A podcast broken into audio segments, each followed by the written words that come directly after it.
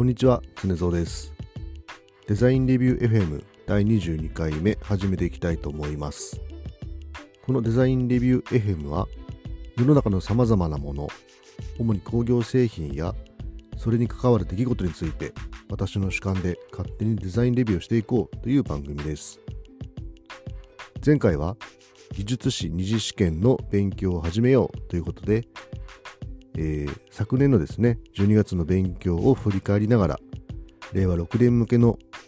勉強を、まあ、そろそろ始めましょうという話をしました、えー今回は、まあ、今年2023年最後の配信になると思うので、まあ、8月から始めたこのポッドキャストデザインレビュー FM の振り返りをしようと思います。では本編をどうぞ。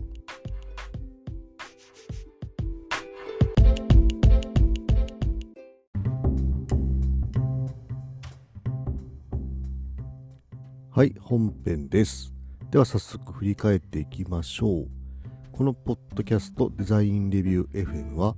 第1回目をですね、今年の8月12日に公開しまして、まあ、それから基本的に週1回、えー公開してるということですね。そして今日で22回目となりました。第1回目の、えー公開からですね、簡単に振り返ってみると、え1回目はですね、8月12日にですね、あの水を止めるのはあなたという、えー題名でですね、川崎市の稲田小学校で起きたプール流出事故について話しました。まあ、ちょっとこの機会にですね、続報を調べてみると、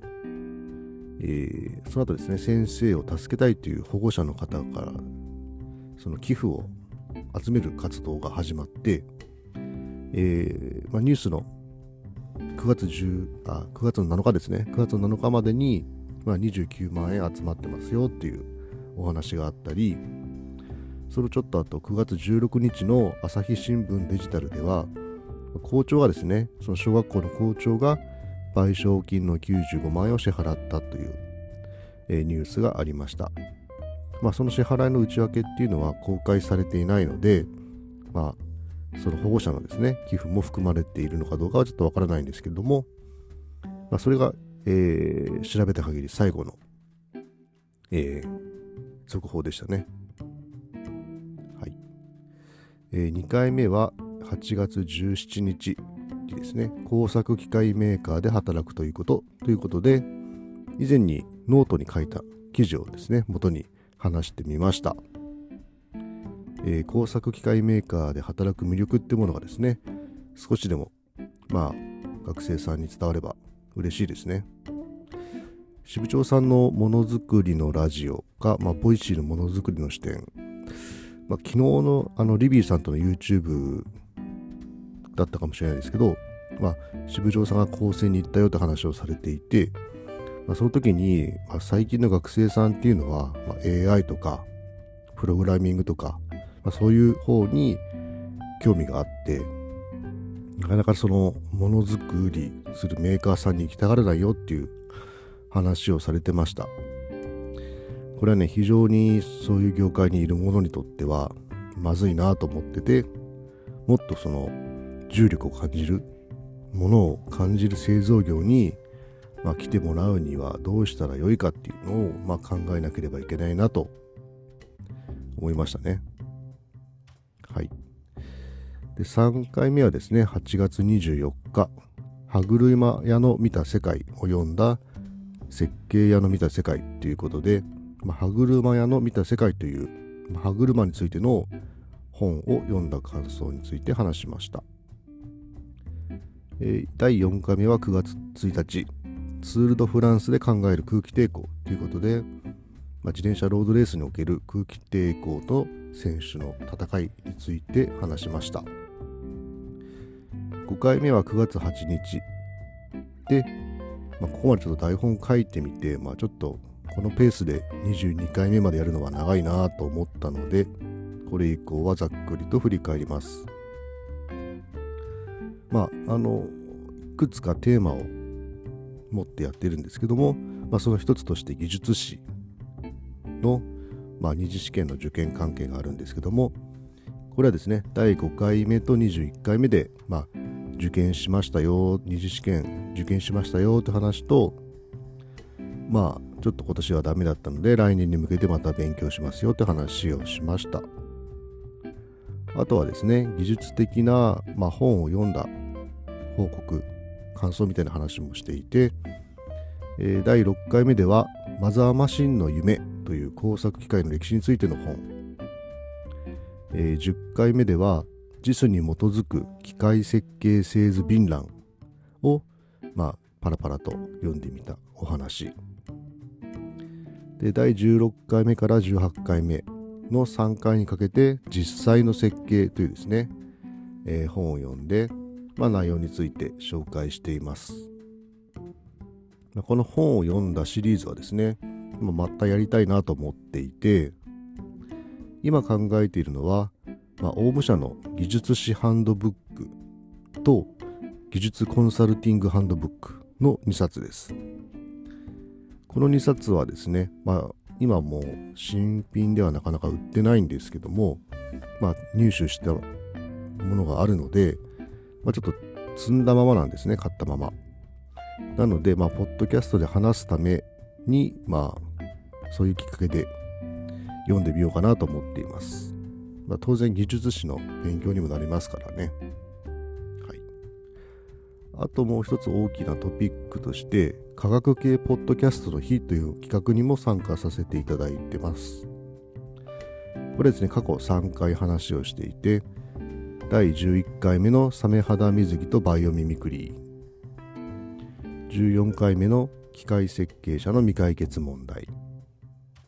第19回目の製品の価格と年収の話というお話で参加しています。来年の2024年の1月もですね、えー、参加しようと思っていて、その1月のテーマは予言ということで、えー、ちょっとまだどんなお話をするか、えー、考えていないんですけれども、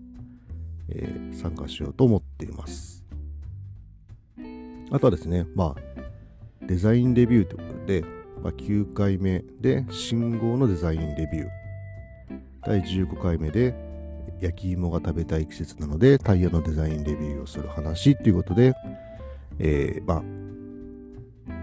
簡単なね簡単な、えー、デザインこんな設計してるよみたいな話をしています、まあ、このポッドキャストの名前が、まあ、デザインレビュー FM っていう風にしてますので、まあ、こういう回をもっと本当はやりたいんですよねちょっと来年は増やしていこうと思っています。まあ、あとはその単発で、えー、あまりその共通のテーマじゃないんですけども第7回目で機械設計者が嬉しいと感じる瞬間の話だったり、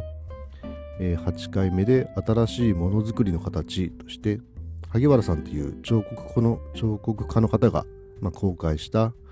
えー、猫の 3D モデルのデータを使ってまあ、遊んでみた話。あとはまあ12回、13回目で、メクト2023に、えー、行きますよ、行きましたよっていう話を、えー、しましたね。で、20回目では、えー、ふるさと納税でものづくりを応援しようということで、まあ、おすすめのですね、えー、地方の地域のですね、その製造業をやってる方、ものづくりをしている方が作った返礼品というものを紹介しました。振り返りとしてはこんな感じでしょうかね。はい。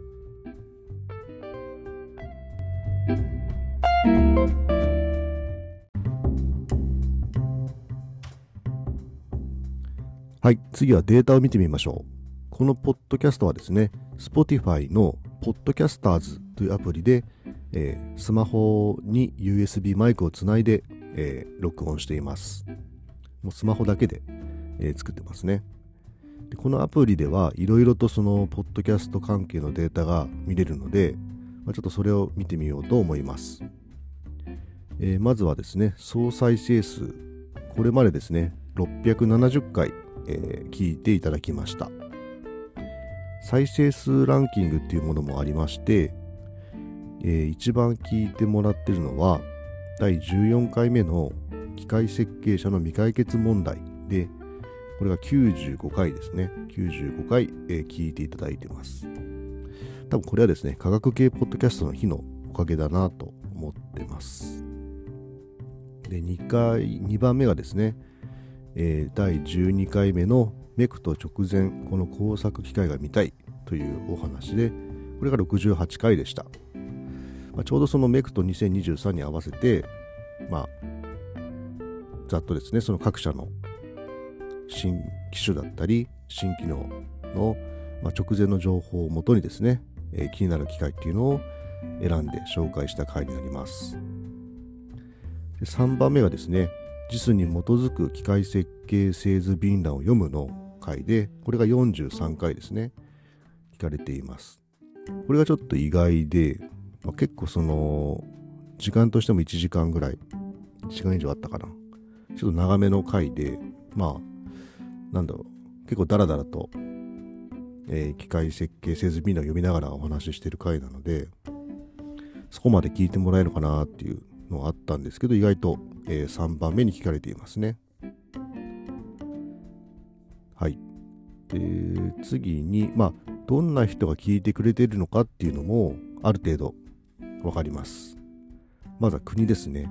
まあ、当たり前ですけども、日本が一番多くて88%。次がアメリカの9%、台湾1%、ドイツとタイが1%以下という感じですね。アメリカの9%っていうのは結構意外で、アメリカの方が聞いてくださってる。アメリカにいる日本人の方なのかな？が聞いてくださってることですかね。はい。ありがとうございます。えー、次に、えー、プラットフォーム。プラットフォームはですね、Apple Podcast が一番多くて47%。で、次が Web ブラウザー経由で、これが21%ですね。これは LISTEN 経由でしょうかね。あの、 LISTEN っていう、ポッドキャストの文字起こしをしてくれるサービスがあって、それに結構その LISTEN が出たての頃に、えー、登録したんですけど、まあ、それ経由で聞いてくれてるのかなっていう気がします。で、その次が、えー、Spotify で18%、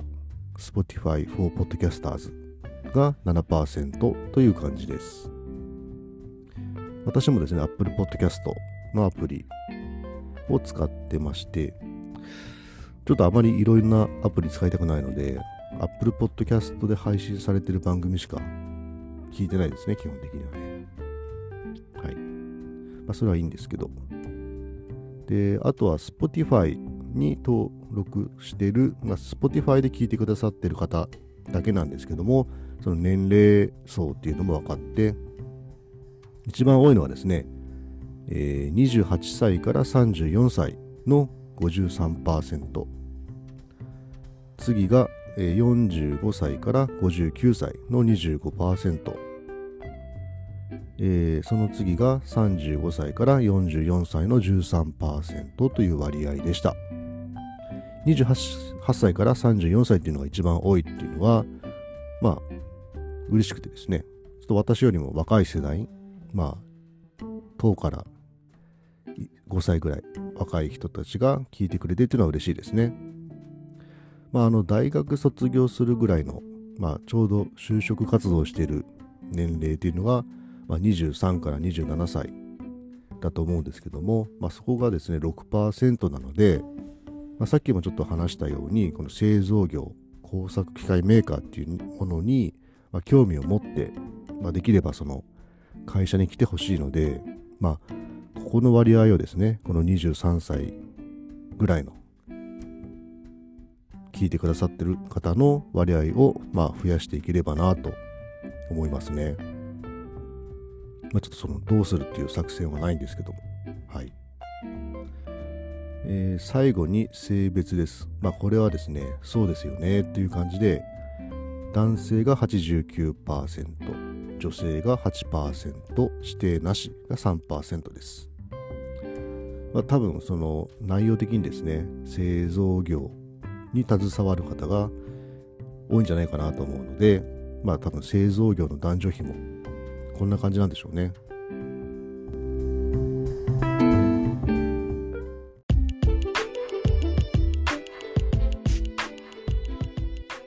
はい、クロージングです。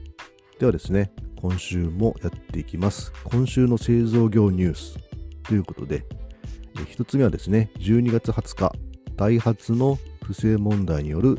生産停止というものがありました。まだね、この報告書を読めてないので、まあ、あまり詳しい内容はわからないですけれども、まあ、いろいろニュースとかで流れてくる中で、その短期開発っていうものが、まあ、悪いんじゃないかという話があったんですけども、まあ、そう単純じゃないんじゃないかなっていう気はしています。まあ、ちょっと報告書をね、えー、読んでみて、まあ、お話できることがあれば、またこのポッドキャストでも取り上げてみたいなと思ってます。あとはね、明るいニュースとして、12月22日にですね、えー、放電機械座が誕生しました。これですね、匠先輩という方がやられてるもので、もともとその工作機械座っていう工作機械を、えー、モチーフにしたキャラクターがいたんですけども、まあ、それの仲間仲間みたいな感じですね。放電機械。三菱電機放電加工機さんとのコラボレーションということですね。これもここら辺今後の展開が楽しみな感じですね。はい。ということで、えー、今日はですね、今年始めたこのポッドキャストデザインレビュー FM について振り返ってみました。今日はこの辺でおしまいです。えー、ポッドキャストの感想、質問は、ハッシュタグデザレ FM、デザレはカタカナ、FM はアルファベットで、デザレ FM でお待ちしております。各ポッドキャストアプリでの評価もお願いいたします。では、さようなら。